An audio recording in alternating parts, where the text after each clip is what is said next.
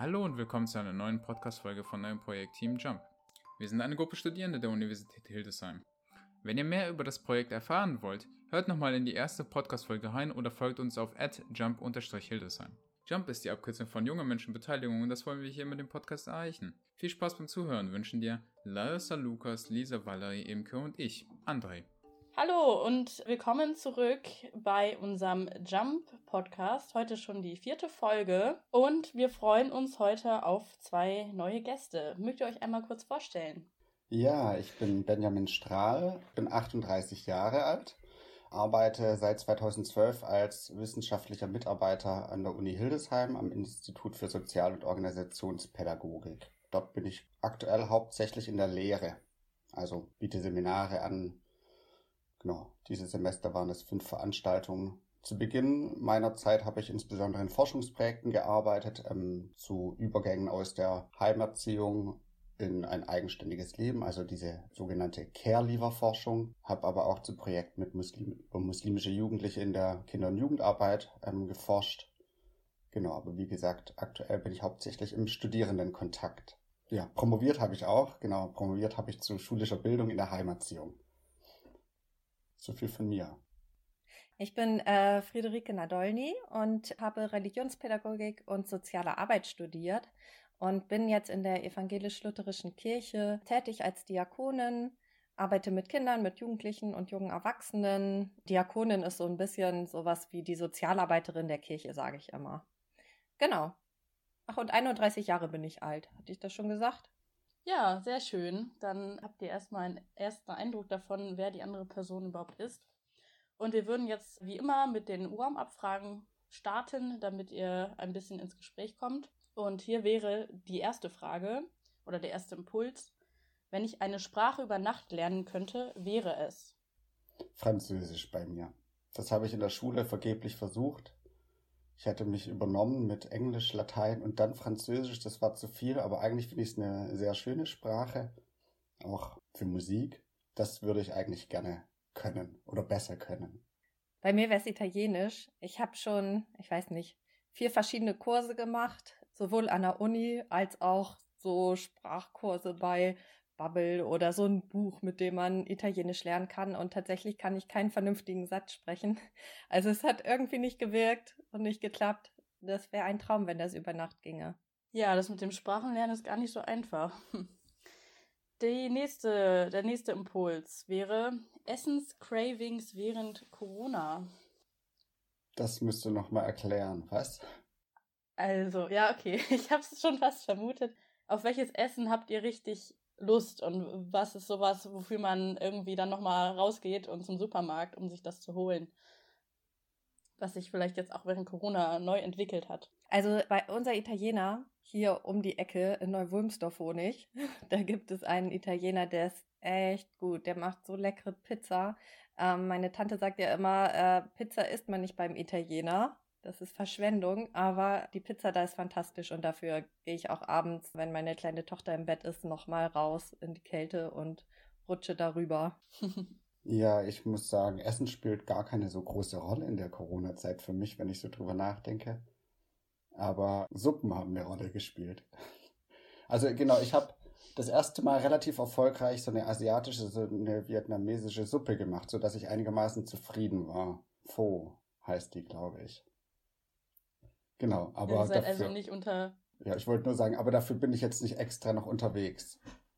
Ja, ja, gut.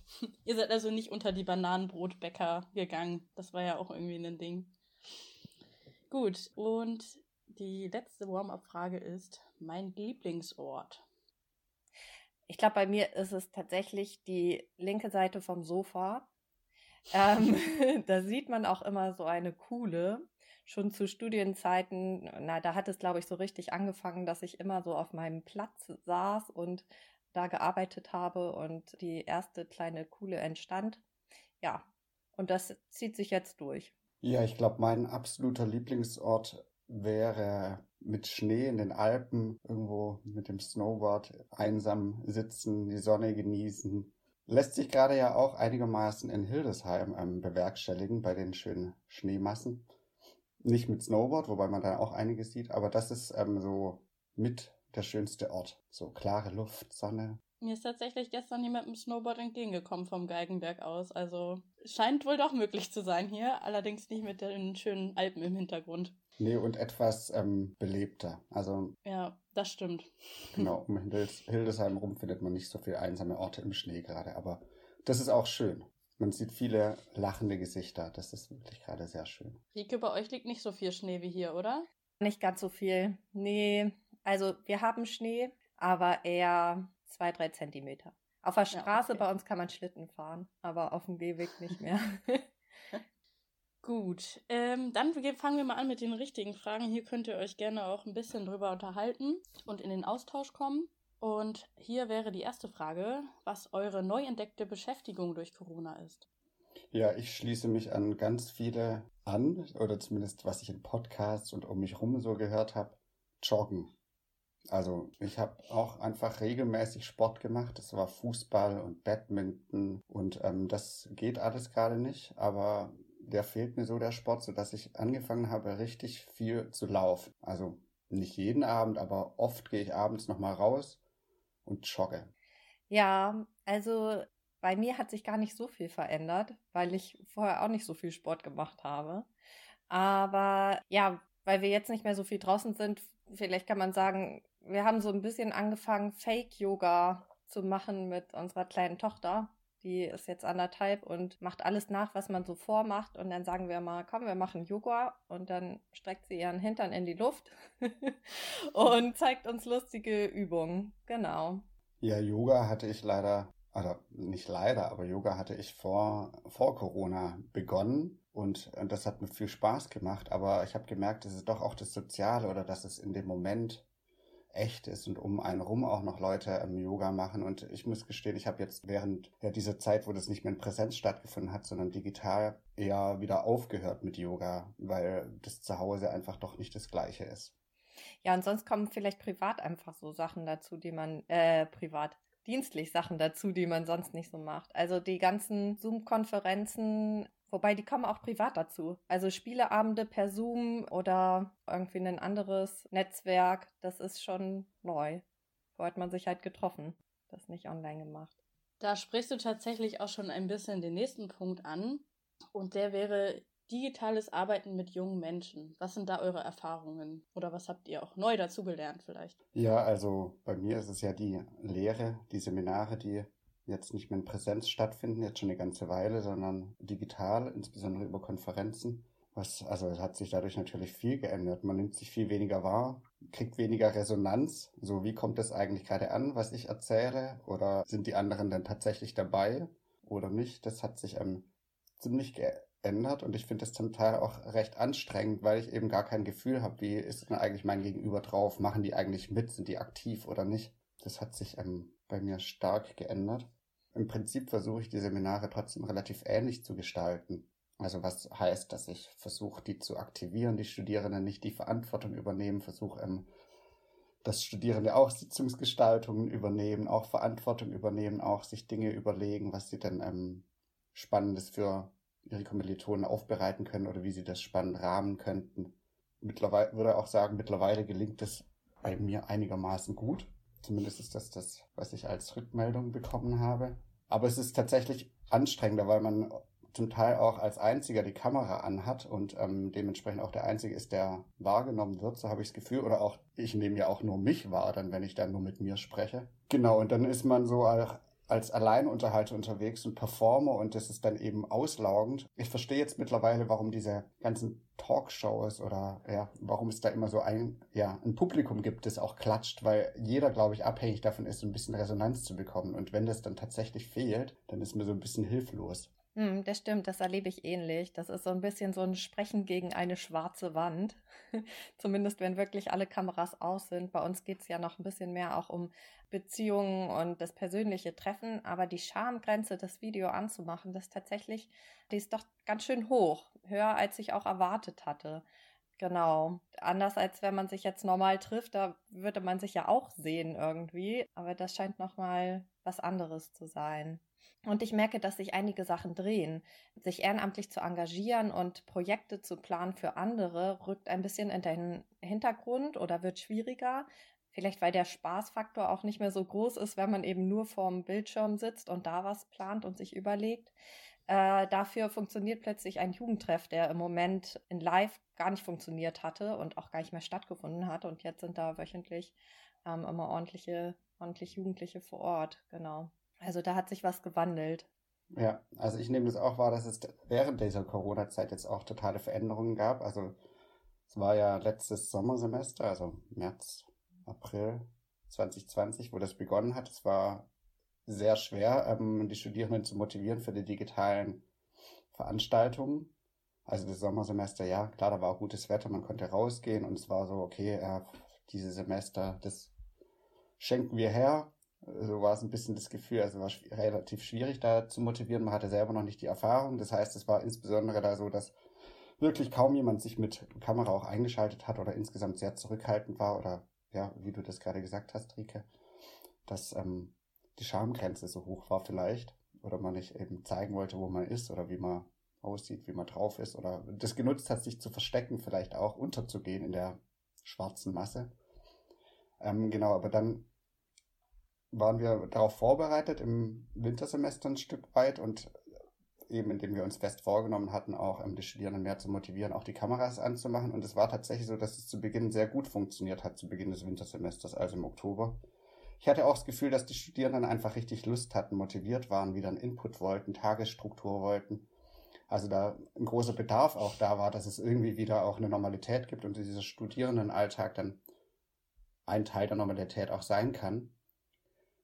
Also lief das erstmal wunderbar und auch viele haben die Kameras angemacht. Ich hatte auch Erfahrung gesammelt oder den Tipp bekommen, da auch direktiver zu sein. Ich hatte so eine, ja, mit, mit einem Seminar so, eine, so einen kleinen Input von jemandem, der auch Coaching in Firmen macht, der dann gemeint hat, man muss sehr direktiv sein und ähm, er sagt immer, nehmt die Jacken vom Kopf. Wenn ihr im Seminarraum wärt oder euch in Präsenz treffen würdet, dann würdet ihr auch nicht die Jacke über den Kopf hängen. Also schaltet die Kameras frei.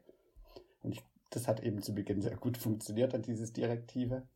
Aber dann war zu Beginn des neuen Jahres war so ein richtiger Cut, fand ich. Das war da so richtig, dass man das Gefühl hatte, alle sind noch sind richtig in ein Loch gefallen. So nach Weihnachten, nach Neujahr. Es geht wieder nicht richtig los und ich habe richtig gemerkt, wie dann auch wieder das begonnen hat oder sich eingeschlichen hat, dass die Kameras ausgeblieben sind. Was tatsächlich viel auch damit begründet wurde, so ich bin gerade erst aufgestanden, ich bin gar nicht irgendwie kameratauglich und das kann ich mir auch gut vorstellen, aber das zeigt auch so, dass man so in diesem Loch war, diesen, diese Struktur selber kaum noch aufrechterhalten konnte und ähm, sich aus dem Bett vielleicht gemüht hat. Und ja, mhm. genau, so, so, so fand ich sehr spannend, diese Veränderungen zu sehen. Ja, das stimmt auch. Also da hatten wir gerade gestern ein Gespräch mit ein paar Jugendlichen drüber, dass gerade sowas existiert wie so eine Art Winterschlaf, sagt meine Kollegin immer dazu. Genau, alle sind immer, wenn wir uns treffen, müde und äh, irgendwie total fertig. Und genau, manche erzählen davon, dass sie nachts wach sind und tagsüber schlafen, weil sich irgendwie der ganze Rhythmus verschoben hat und alles durcheinander ist. Das mit den Kameras klappt mal besser und mal schlechter. Vielleicht auch, weil es ein anderer Rahmen ist als eine Vorlesung. Aber es ist schon, ist schon irgendwie was passiert nochmal jetzt über den Jahreswechsel. Wobei jetzt langsam ein bisschen Motivation wieder aufkommt, habe ich das Gefühl ja, weil ja ein bisschen Hoffnung da ist, dass der Lockdown vielleicht demnächst ein bisschen lockerer wird. ja, oder man hat sich doch wieder arrangiert und ja, jetzt ist es halt so, jetzt geht es halt doch wieder weiter. Es war ja einfach die Hoffnung, also so würde ich das sehen. Okay, Weihnachten müssen wir uns jetzt nochmal zusammenreißen, Neujahr geht auch noch nicht, aber dann vielleicht. Und dass das dann erstmal richtig zu einer Frustration geführt hat und dann, ja, akzeptiert man die Situation auch wieder und versucht das Beste draus zu machen. Was natürlich auch dazu kommt, ist, dass sich das Wetter jetzt aktuell geändert hat. Also das, glaube ich, wäre jetzt nochmal spannend, jetzt nochmal Seminare zu, zu geben. Jetzt ist ja aktuell das oder die Vorlesungszeit zu Ende. Das heißt, die Seminare haben letzte Woche geendet. Da waren alle auch sehr froh darüber, wo ich ein bisschen überrascht war. Also die Studierenden waren alle platt, vielleicht eben wegen dem Winterschlafmodus. Die waren alle platt und waren richtig froh darum, dass jetzt das Semester zu Ende ist und dass sie sich selbst wieder strukturieren dürfen. Und ich hatte eigentlich erwartet, ähm, die finden es total schade, weil nochmal was wegfällt. Also nochmal so ein Moment im Alltag, der einem Struktur gibt, der einem, ja, einem Orientierung gibt, was ist wann dran. Mhm. Das ist tatsächlich auch sehr unterschiedlich bei den jungen Erwachsenen und den Jugendlichen, die mir so begegnen. Also es gibt, gerade bei den Jugendlichen gibt es einige, die sagen, Homeschooling ist super. Die genießen das immerhin einmal am Tag nochmal was von außen zu hören und Aufgaben zu kriegen.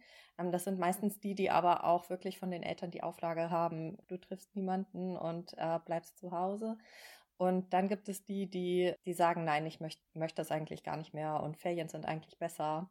Genau. Und dann bei den jungen Erwachsenen, gerade die, die ins Studium gegangen sind, die sind zum größten Teil frustriert, weil die sagen, es ist einfach kein Studentenleben. Das ist, man sitzt da vor den, vor den Bildschirmen und lernt ja eigentlich für sich alleine, muss sich alles ähm, gefühlt selbst beibringen. Genau, und der Spaßfaktor ist so ziemlich nicht vorhanden. Ja, da würde ich einmal reingrätschen. Ich nehme das tatsächlich auch in meinem Umfeld als sehr ambivalent wahr. Also einige sagen, sie kommen sehr gut damit klar und können sich sehr gut selber strukturieren, aber andererseits fehlt halt wirklich was. Ähm, und andere sagen halt, ja, es gibt Leute, die teilweise angefangen haben zu studieren und nur das Online-Studium kennen und das ist halt einfach nicht das gleiche, was man sonst gehabt hätte. Ja, kommen wir mal zum nächsten Punkt und der ist neue Projekte planen in Zeiten der Unplanbarkeit. Was steht bei euch jetzt so an und ähm, was fällt euch vielleicht auch schwer, da jetzt zu planen, weil man halt nicht weiß, wie es weitergeht und ab wann man vielleicht auch wieder Dinge in Präsenz stattfinden lassen kann?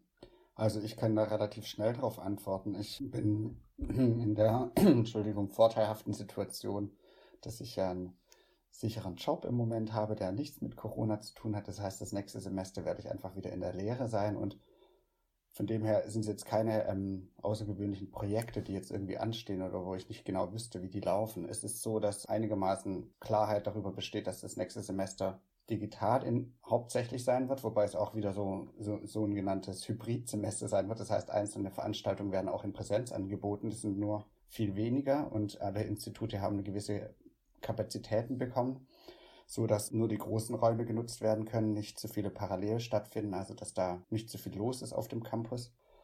Genau, da habe ich mich ähm, dazu bereit erklärt, sehr viele Präsenzsachen zu übernehmen, wo ich mich auch sehr drauf freue, weil gerade in dem Studium Organisations- und Sozialpädagogik ja auch viel um gemeinsam Reflektieren geht, um Austausch geht und ich würde auch sagen, Persönlichkeitsbildung stattfindet, die insbesondere durch Begegnung auch mit anderen Menschen ähm, stattfindet. Genau, also da werde ich hoffentlich viel in Präsenz machen können. Auch deshalb, weil das gar nicht alle Kolleginnen wollen. Ansonsten ist es auch so, dass diese digitalen Seminare besser und besser funktionieren. Ich würde auch sagen, die Studierenden, für die ist es ganz unterschiedlich. Einzelne sehen es tatsächlich ein Stück weit als naja, gute Möglichkeit. Die wohnen zu Hause oder wohnen in der WG. Ähm, sie können sich selbst strukturieren. Sie müssen, haben keine langen Fahrtwege. Ja, während für andere das Soziale wegfällt. Also hängt natürlich wahrscheinlich auch immer stark damit zusammen, wie sie so sozial sonst eingebunden sind, was für Möglichkeiten sie haben, wie belastend oder eben auch ganz gut das funktioniert.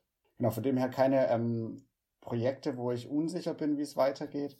Vielmehr Routine, egal wie es wird sowohl ähm, wenn alles wieder möglich sein wird in Präsenz, als auch wenn ähm, vieles doch wieder digital stattfinden muss. Ja, also bei uns ist es tatsächlich nochmal anders. Wir haben als Jugendverband und auch als Glaubensgemeinschaft nochmal andere, ich sag mal, Privilegien oder Möglichkeiten. Ähm, genau, weil es da nochmal äh, Lockdown Begrenzungen gibt, beziehungsweise Offenheiten gibt, so rumgesagt. Und gleichzeitig macht mich das manchmal noch unsicherer, weil ich selber entscheiden muss und in dem Moment eigentlich abwägen muss, kurz vorher, kann ich das jetzt stattfinden lassen oder nicht. Derzeit lassen wir gar nichts stattfinden und alles fällt aus und wir haben uns entschieden, da wirklich äh, straight auch mitzugehen. Und gleichzeitig merken wir ja auch, was das mit den Kindern und den Jugendlichen macht. Und gerade bei den Kindern ist es auch nochmal anders dramatisch, würde ich sagen, weil die eben nicht Online-Formate in Anspruch nehmen können. Da kriegen wir im Moment gar nichts mit, wissen gar nicht, wie es denen geht und können nur versuchen, äh, Projekte wie Rallyes, die sie dann mit ihrer Familie machen, in Gang zu bringen. Genau. Und wenn wir jetzt auf den Sommer gucken, dann planen wir natürlich in der Hoffnung, dass vielleicht wieder was geht. Kinder, Theatertage, ähm, für die Jugendlichen Freizeiten ähm, solche Geschichten und gleichzeitig ist die Unsicherheit da. Man weiß halt nicht, was kommt. Wir, wir planen es trotzdem, damit wir was planen und was da haben, falls es geht und auch was bieten können, aber. Ich hätte da eine Frage an dich, oder weil Also ich kann das einerseits gut verstehen, dass diese Verantwortung ähm, schwierig ist. Lassen wir jetzt was stattfinden oder nicht und dass ihr euch da verantwortlich fühlt. Ähm, andererseits ist es ja aber auch eine Riesenchance. Also es ist ja Kinder- und Jugendarbeit und es ist ja so, dass die ganz aus vielleicht ganz unterschiedlichen ja, Milieus kommen, ganz unterschiedliche Wohnsituationen zum Beispiel haben, ganz unterschiedliche ja, familiäre Rahmenbedingungen. Ist es nicht eigentlich, kann man es nicht vielmehr auch als eine Chance sehen, dass ihr Dinge anbieten könntet? Und dann ist es ja was Freiwilliges. Also die sind ja junge Menschen, junge Erwachsene oder Jugendliche und zum Teil auch junge Erwachsene, von denen du sprichst. Man kann denen ja eigentlich auch die Verantwortung zurückgeben, sagen, ihr müsst selber entscheiden, ob ihr das daran teilnehmen wollt oder nicht. Weil also bei uns im Kontext mit Uni ist halt mehr oder weniger eine Pflichtveranstaltung. Klar entscheiden sie sich, ob sie das jetzt ähm, studieren wollen oder nicht. Und man muss nicht studieren. Aber wenn man Leistungspunkte erwerben will, dann muss man die Rahmenbedingungen ja, sich denen anpassen und ähm, da mitmachen. Da hat man nicht so viel Handlungsspielraum. Ich meine, wir versuchen das dann, oder ich werde es auch bei den Präsenzsachen nächstes Semester auch wieder so machen, dass es dann die Möglichkeit gibt, sich auch digital zuzuschalten, was ein bisschen blöd ist natürlich, da sowohl Präsenz als auch digital das zu machen. Aber das ist genau, was, wo ich das Gefühl habe, ich muss das tatsächlich denen freigeben, weil ich niemanden dazu verpflichten kann. Aber das ist von, bei euch ja tatsächlich so gerahmt. Da ist ja sowieso freiwillig. Also warum fühlt ihr euch da so verantwortlich dafür? Also es kann natürlich äh, kommen, wer möchte. Und gleichzeitig haben wir ja auch eine Vorbildfunktion irgendwo. Äh, sowohl für die Jugendlichen als auch für die eigentlich, ja, wir stehen ja in der Öffentlichkeit. Und Genau, von daher würde ich schon sagen, dass das auch nicht so einfach ist. Und es ist auch nicht so, dass das eine feste Gruppe ist, die sich dann treffen würde, sondern es gibt dann ähm, eine Gruppe von 40 Jugendlichen, die Angebote machen. Also die sind ja gleichzeitig Teamer und Teilnehmende. Genau, und dann kommen eben noch die unterschiedlichen Leute von außen dazu, die Kinder und die ähm, Jugendlichen, die einfach nur teilnehmen und für die, die, die Angebote da sind. Und dann kommen wir zu dem Punkt, wo wir entscheiden müssen, welches Angebot ist jetzt das, was stattfindet. Und das erstmal muss ich natürlich für mich entscheiden, als Hauptamtliche kann ich den Rahmen stellen und die Verantwortung dafür übernehmen, dass da eben auch was passieren könnte. Ähm, wenn ich das bejahe und so weit bin, dass ich sage, okay, das geht, dann kann ich, also geht es immer an die Jugendlichen weiter. Die Jugendlichen erstmal oder das Team, das die Veranstaltung macht. Ähm, das entscheidet dann, machen wir das oder machen wir das nicht. Bis jetzt waren sie eher immer vorsichtiger. Genau, aber die Möglichkeit gibt es natürlich. Und gäbe es auch zu sagen, wir machen das jetzt. Ja, also das ist, äh, ich glaube, das ist sehr subjektiv und das eigene Empfinden, ähm, auch Sicherheitsgefühl, genau, wo es Aber eben sehr unterschiedlich ist. Und die Frage, wen schließe ich auch aus, das kommt auch noch so ein bisschen dazu. Also wenn ich an eine feste Gruppe denke, wie zum Beispiel die äh, Durchstartenden, das ist eine ähm, Jugendleiterschulung für Jüngere ab 14. Wen schließe ich damit aus, der eben nicht kommen darf? Aber es gäbe ja die Möglichkeit, dann einfach einen Laptop daneben zu stellen und ähm, auch jemanden digital dazu zu schalten. Mhm. Also ich ja. bin da, deshalb da so, frage da so nach, ähm, warum ihr euch da so verantwortlich fühlt, weil man übernimmt ja damit auch die Verantwortung, indem man Dinge nicht ermöglicht, die eventuell mhm. eigentlich möglich wären. Und teilweise habe ich das Gefühl, da ist dieser Diskurs so stark, dieser Gesundheitsdiskurs, dass eben andere Dinge vernachlässigt werden. Soziale Effekte. Zum Beispiel die Studien, die jetzt ja auch gerade kamen von dem Uniklinikum in Hamburg, die darauf hinweisen, wie die psychische Belastung durchaus immer wieder steigt. Und das ist ja absolut nachvollziehbar.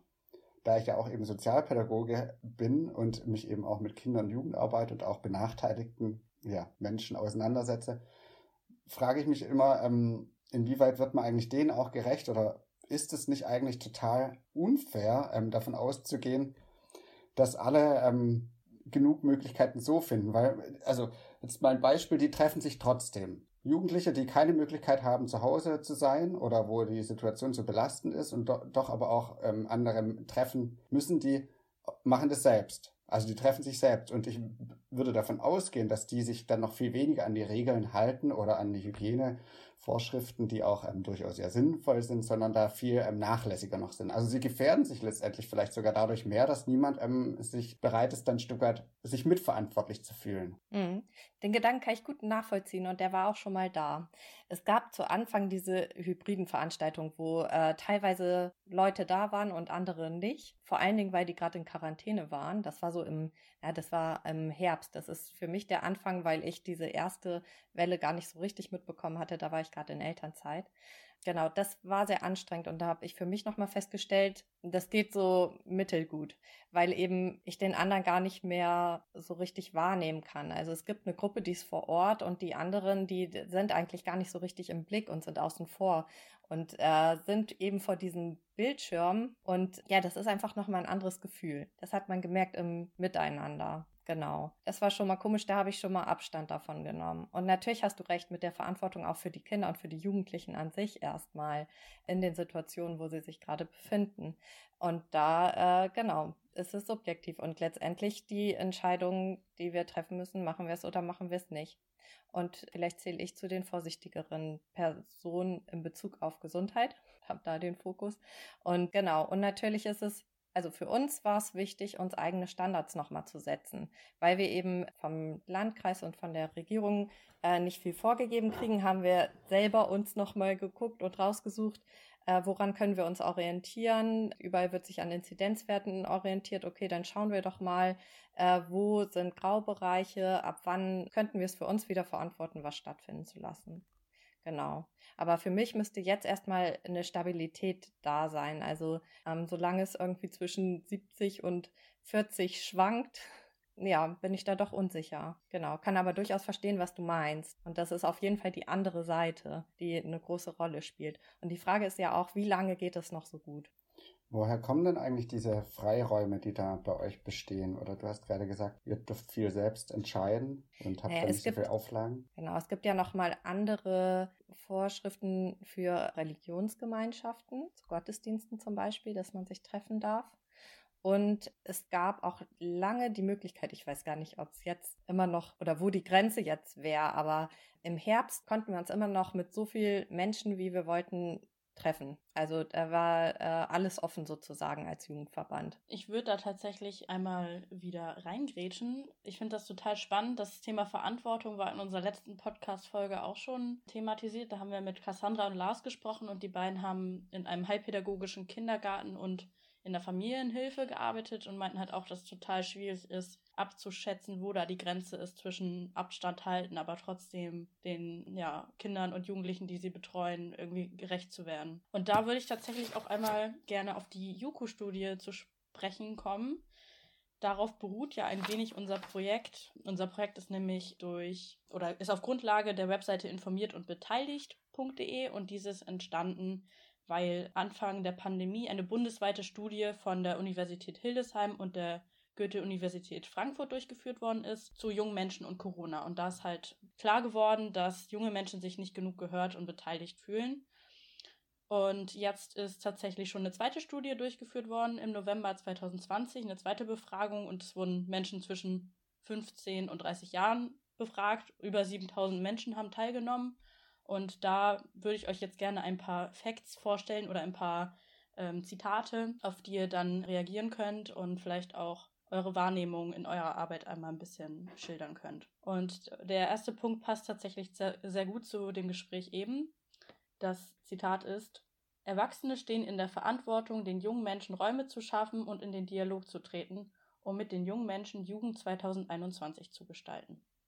Ja, also ich würde tippen, das hätten die auch schon vor Corona gesagt, aber ich glaube, jetzt wird es nochmal stärker ersichtlich. Also wie man so schön sagt oder immer schon gesagt hat, seit Corona da ist, das Brennglas macht es nochmal deutlicher, dass ähm, da wenig Beteiligung stattfindet oder die Stimme von jungen Menschen nicht so ernst genommen wird. Und ich glaube, gerade wäre wahrscheinlich das tatsächlich so, dass die den Bedarf hätten, irgendwie doch auch soziale ähm, Kontakte wahrzunehmen oder auch nicht, oder auch jetzt bezogen auf Schule. Ähm, was brauchen Sie, was brauchen Sie nicht, welche Rahmung hätten Sie denn gerne? Oder wie können Sie sich treffen, was ist erlaubt, was ist nicht erlaubt, dass das ähm, sehr über Ihre Köpfe entschieden wird und auch gar nicht so klar ist, was eigentlich möglich ist oder was nicht, beziehungsweise auch vor allem nicht bedarfsorientiert ist. Also ich, wenn ich das jetzt auf den Uni-Bereich beziehe, wir werden unserer Verantwortung absolut nicht gerecht, auch irgendwie Räume zum Lernen zu stellen würde ich mal sagen. Ich kann, man kann nicht davon ausgehen, dass jeder zu Hause einen Ort findet, wo er gut lernen kann, wo er wegen mir auch in digitalen Seminarsitzungen teilnimmt.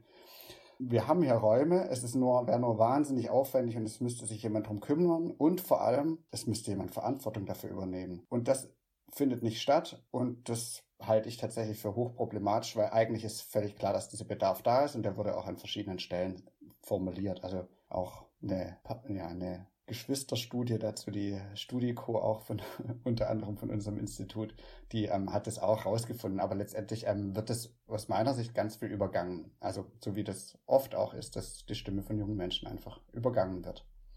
Die werden da nicht so ernst genommen. Die sind ja jung. Die haben ja noch Zeit. Ja. Ja, und die Frage, die sich mir stellt, wo ist überall der Ort, wo junge Menschen beteiligt werden müssten? Ich kann bei mir natürlich einen Ort sehen und merke da, es ist auch gar nicht so einfach. Also das ist gar nicht so einfach zu hören, was oder für, für die Jugendlichen zu sagen, was brauche ich denn jetzt gerade oder was wäre jetzt dran. Das ist eher so ein, es läuft alles vor sich hin und es läuft einfach und es kommt nicht so viel zurück. Das merke ich. Also wenn wir im Gespräch sind und überlegen, okay, was müsste es jetzt geben oder was könnte es brauchen, dann ja, fällt denen das auf jeden Fall sehr schwer. Vielleicht, weil da das, was sie brauchen, als es geht gerade nicht abgestempelt ist sozusagen. Also der wirkliche Kontakt. Dann würde ich einmal die, das nächste Zitat vorlesen. Das Wegfallen von sozialen Räumen mit den Peers verändert den Jugendalltag grundlegend. Es nimmt den jungen Menschen auch alltägliche Bewältigungsmöglichkeiten, die für den psychosozialen Ausgleich in dieser Lebensphase zentral sind. Ja, das ist so. Also äh, gestern war gerade unser Thema, wohin mit unserer Scheiße.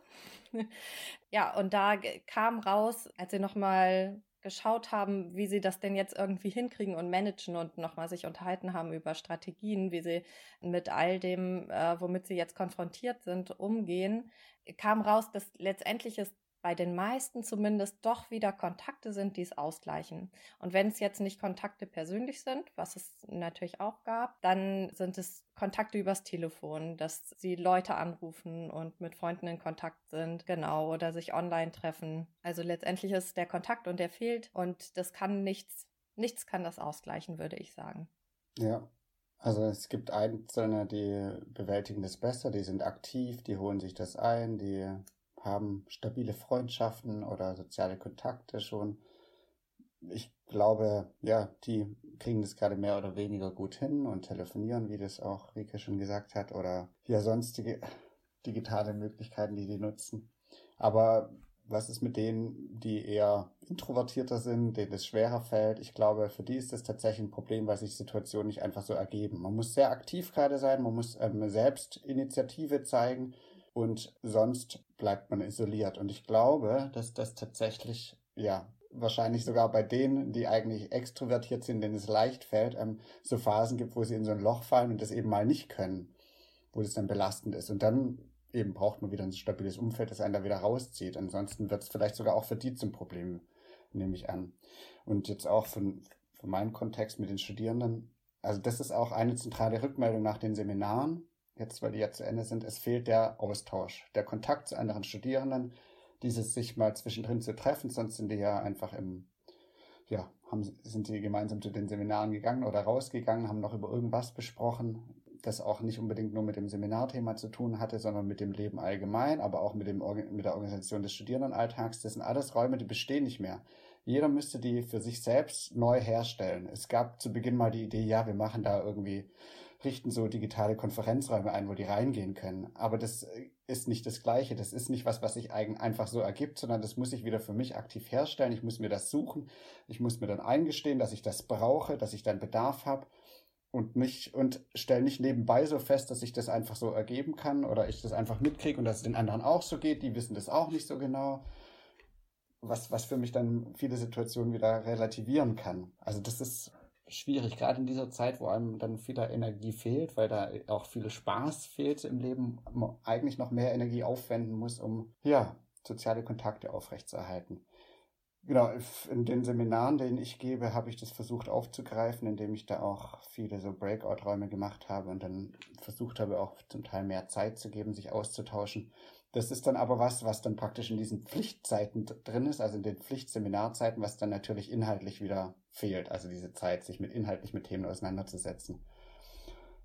Ja, ich finde das auch ganz schwierig. Ich weiß auch nicht, wie das tatsächlich funktionieren kann, wie man so Räume einrichten kann, kann ähm, wo das einfach so stattfindet. Ich, ich glaube aber, dass viele das gut hinkriegen und dass viele ja eben auch ähm, mit sozialen Medien oder so Dinge ähm, ja, ausgleichen können, aber absolut nicht komplett. Also genau, wenn, wenn man an Jugendalter denkt, Peers werden immer wichtiger, die Familie wird immer weniger wichtig.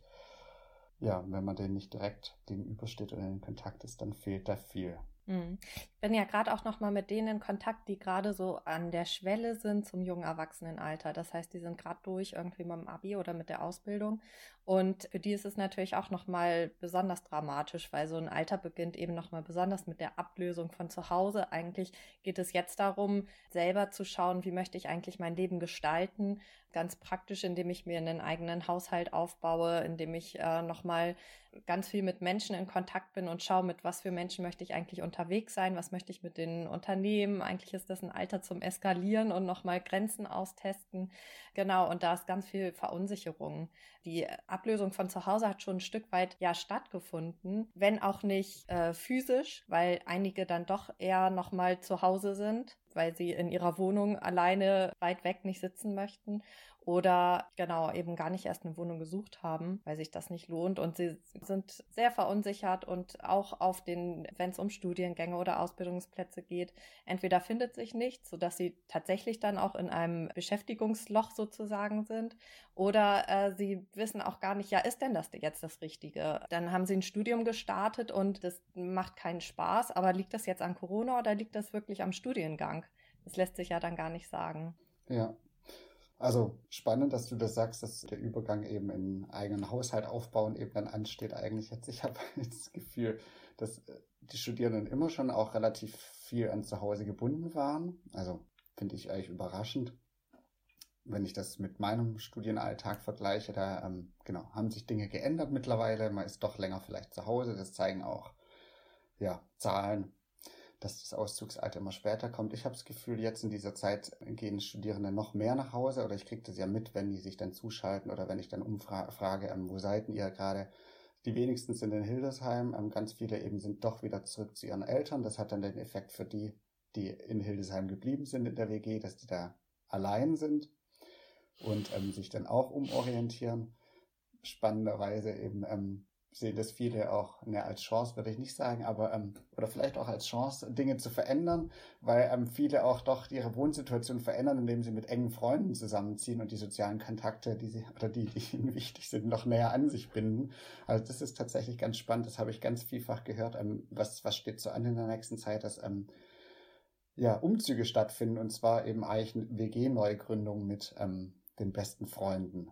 Das stimmt. Oder mit Partnern. Das habe ich auch äh, erlebt. Genau, PartnerInnen. Mhm. Ja, lustig, dass du das sagst, Benjamin. Ich ziehe tatsächlich auch nächste Woche um.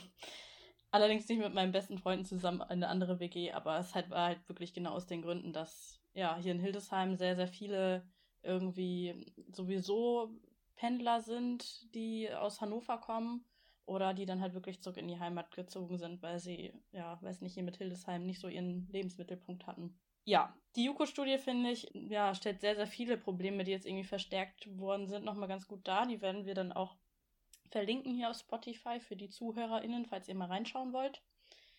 Jetzt würde ich gerne von euch noch wissen, ob ihr Lockdown-Überlebenstipps habt. Vielleicht, was euch geholfen hat oder was ihr vielleicht auch jungen Menschen empfehlen könntet, jetzt, ja, auch die Verlängerung des Lockdowns auch noch zu überstehen, weil es sich ja wirklich jetzt sehr endlich, unendlich anfühlt.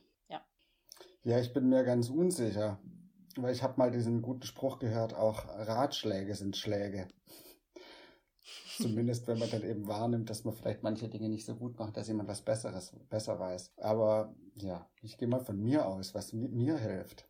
Geht raus, geht joggen, tut was, habt, dass ihr zumindest das Gefühl habt, ihr habt auch was aktiv gemacht. Das ähm, gibt ein gutes Gefühl, weil kann mir vorstellen, gerade wenn man auch jetzt zum Beispiel Semesterferien sind, dass man schwierig in die Gänge kommt und vielleicht auch die Tage so verbummelt und dann abends vielleicht auch unzufrieden ist. Also geht raus, auch abends, wenn es dunkel ist, kann man gut noch rausgehen. Das ist auch eine ganz spannende Atmosphäre.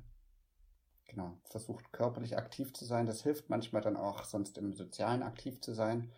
Das ist nicht auch immer gut. Gerade wenn man in Loch ist, sollte man umso aktiver sein, obwohl das natürlich sehr schwierig ist. Also ruft Leute an, versucht ähm, irgendwelche digitalen Kneipenabende zu, zu, ja, zu initiieren. Ja, das wären so Tipps von mir. Ähm, hört Musik, macht was für eure Laune, für eure Stimmung. Ja, und jetzt was kommt was ganz Blödes. Gebt euch Struktur. Das heißt, steht morgens auf, Am besten plant euch irgendwie eine, ja, eine Aktivität, die euch aktiviert. Weiß ich nicht, ob das der Sonnengruß von Yoga sein sollte. Aber irgendwas, so dass ihr in die Gänge kommt, dann nehmt euch was vor, was ihr erledigt. Dann habt wieder eine Ruhephase. Aber genau, gebt euch Struktur und am besten so auch so Routinen. Weil ich glaube, das ist auch ganz wichtig, einen Unterschied zwischen Wochentag und Wochenende zu empfinden, zum Beispiel. Dass man auch das Wochenende dann genießen kann. Und wenn jeder Tag wieder gleiche wird, dann verliert man so, ja, seine Orientierung und das tut auf Dauer nicht so richtig gut. Und man kriegt auch viele Dinge nicht hin und es ist gar nicht so einfach, das dann wieder zu verändern. Okay, so viel von mir. Viel Erfolg. Also mir tut es auch gut, zwischendurch was anderes als die eigenen vier Wände zu sehen. Und zum Thema Struktur fällt mir ein, was ich jetzt von manchen Jugendlichen gehört habe, die nutzen tatsächlich nochmal andere Jugendliche, um sich eben Struktur zu geben, verabreden sich dann morgens um acht, äh, um zusammen die Aufgaben zu erledigen. Genau, und wenn man dann abends noch seinen Kneipenquizabend hat, dann hat man schon mal zwei Sachen am Tag. Ja, vielleicht ist es gut, Dinge zusammen zu erledigen, die sowieso anstehen, ja. Habt ihr sonst noch etwas, was ihr loswerden wollt? Wir haben immer am Ende die Rubrik, äh, Rubrik das wollte ich noch sagen. Wollt ihr noch irgendwas loswerden, ergänzen? Mm, also ich habe, als ihr mich gefragt habt, ob ich für das Interview zur Verfügung stehe, dachte ich ja, vielleicht bin ich da nicht ganz geeignet. Ich, ich weiß, dass auch für Studierende diese Corona-Zeit extrem belastend ist und es total blöd ist, gerade in dieser Lebensphase ähm, da eingeschränkt zu werden weil eigentlich sollte das ja eine Zeit mit viel Freiraum, viel Selbstverantwort ja, Selbstverantwortlichkeit sein und sich ausprobieren und reisen und Offenheit. Also ganz viel und Persönlichkeitsbildung sollte natürlich ganz viel stattfinden können und man sollte ganz viele neue Dinge erleben können und sowas. Und genau, von dem her gehe ich davon aus, dass es, also weiß ich, dass das sehr einschränkend ist und sehr belastend ist trotz allem dachte ich, ob ich wirklich geeignet bin, weil ich würde nämlich dennoch sagen, ähm, dass es eigentlich eine privilegierte Gruppe junger Menschen ist. Junger Erwachsene in dem Fall. Weil die meisten doch sogar auch über zwei Möglichkeiten verfügen, zum Beispiel, wo sie sich aufhalten. Oft eine WG oder die Familie. Zum Beispiel. Sie haben meistens ähm, ja, von dem her sogar Ausweichmöglichkeiten. Sie, ähm, genau, sind nicht so in beengten Verhältnissen, sie sind auch, äh, weiß gar nicht, was ich noch sagen soll. Aber ich glaube tatsächlich, dass es einfach ähm, junge Menschen gibt oder auch junge Erwachsene, die viel, in viel prekäreren Situationen sind, für die diese Situation noch deutlich schlimmer ist. Und da muss ich gestehen, das ist total schade, obwohl das eben mein Fachgebiet ist, habe ich da gerade nicht so richtig Einblick. Und ich weiß eben nicht, wie es ist, wenn man in einem Haushalt mit ähm, einer Dreizimmerwohnung mit fünf Personen lebt, zum Beispiel. Das kann ich mir nicht forschen oder da, wo es immer schon schwierig war, wo ich wenig Möglichkeiten habe, mich rauszuziehen. Und das haben Studierende auch. Die haben auch schon was geschafft, die haben auch schon ihren Schulabschluss. Also es ist auch was, das irgendwie schon mal was funktioniert hat, wo man sich vielleicht darauf zurückbesinnen kann. Genau, also so belastend es ist, ich glaube, es trifft andere noch viel härter als Studierende. Ja, das war jetzt vielleicht nicht sehr schön für die zu hören. Aber Außerdem macht ihr das gut. Also die, die ich kenne, die kommen alle tatsächlich gut durch und ähm, haben super Ideen, wie sie die Zeit füllen und sich engagieren können, sich aktivieren können. Ja, ich finde es ganz cool, dass ihr diesen Podcast macht und generell euer Projekt. Als ich das erfahren und mitbekommen habe, habe ich gedacht, das ist auf jeden Fall richtig gut und kann mir von dem, was ich bis jetzt gehört habe, vorstellen, dass sich da einige wiederfinden. Werde das bestimmt in Zukunft vielleicht auch jetzt dadurch, dass ich hier war, noch mal ein paar mehr Leute ja ansprechen, dass sie vielleicht mal reinhören und schauen, ja, werden hier wirklich unsere Themen besprochen und genau, ist das das, wie es uns geht und was uns auch wirklich was angeht und da ja, bin ich mal gespannt, was da jetzt noch so kommt und hoffe, dass ihr da noch eine Weile weitermachen könnt und noch für den einen oder anderen vielleicht auch ein Sprachrohr sein könnt. Ja, danke, das probieren wir auf jeden Fall. Da kann ich ja auch gleich mal Werbung machen. Wir machen nämlich nicht nur diesen Podcast, sondern auch jetzt demnächst einen Online-Spieleabend, beziehungsweise vier Online-Spieleabende. Also, Rike, vielleicht auch, falls du da noch junge Menschen kennst, die da Interesse haben, äh, wir werden das dann auf unserem Instagram-Kanal teilen. Das kannst du sehr, sehr gerne weiterleiten, falls da jemand noch Lust hat, einen neuen Raum einen neuen digitalen Raum zu kennen und neue Menschen kennenzulernen. Was sind denn das für Spiele? Ja, alles Mögliche. Das, was wir jetzt tatsächlich auch bei dir durch die Moderationswerkstatt teilweise kennengelernt haben. Aber von Codenames über Werwolf, über. Also, wir haben das ganz unterschiedlich geplant und wollen uns dann auch ein bisschen nach den jungen Menschen richten, worauf die dann auch Lust haben, was sie dann vielleicht nochmal spielen wollen. Soll einfach ein nettes Zusammenkommen sein. Okay, sonst habe ich noch einen Tipp, was ich mal mit Freunden gespielt habe. Man kann Wer bin ich spielen, indem man einfach sich gegenseitig Nachrichten zuschickt, die also nicht mit einem Zettel an der Stirn, ist natürlich blöd, aber ähm, man kann es auch eben Wer bin ich, so bekannte Persönlichkeiten, mhm. sich per Nachricht zuschicken lassen. Das, das ist gut, das haben wir tatsächlich noch gar nicht mit aufgenommen. und das kann man natürlich auch noch modifizieren. Allerdings hat das nicht so richtig gut funktioniert, als wir das gemacht haben. Wir hatten auch zum Beispiel äh, ähm, uns Lieder zugeschickt, die man dann vorsummen musste und die anderen mussten das dann erraten, die noch dabei waren. Das geht dafür dann auch ohne Kamera. Wobei das auch dieses, ähm, da bin ich, geht ja dann auch ohne Kamera wenn man es nicht Ja, wir versuchen macht. schon, die Jugendlichen dann zu aktivieren, die Kamera auch anzustellen, aber äh, ja, wie ihr ja beide schon festgestellt habt, das ist ja nicht ganz so einfach immer. Mal schauen, wir sind gespannt, wie sich das alles durchführen lässt. Ja, super. Ja. Ansonsten, ich fand das sehr, sehr spannend, dass ihr so unterschiedliche Perspektiven aufzeigen konntet. Auch, ähm, Benjamin, wie du sagst, dass du vielleicht ähm, eher Jugendliche in einem ja, privilegiertem Umfeld irgendwie kennst und mit denen arbeitest. Aber gerade dadurch, dass ihr auch so unterschiedliche Dinge macht, fand ich das dann sehr spannend, dass da dann doch irgendwie Ähnlichkeiten und Gemeinsamkeiten äh, festzustellen waren. Ja, ich glaube, das war es jetzt erstmal. Ich bedanke mich ganz herzlich bei euch, dass ihr Lust hattet, hier ähm, zu sprechen und euch auszutauschen und unser Projekt voranzubringen. Und würde mich dann auch verabschieden und den Podcast beenden. Und alle ZuhörerInnen, die gerne noch äh, mehr wissen wollen, folgt uns gerne auf Instagram jump mit b unterstrich Hildesheim oder schaut auf der Seite informiert und beteiligt.de Seite vorbei. Ja, wir freuen uns, euch wiederzuhören. Tschüss. Tschüss. Tschüss.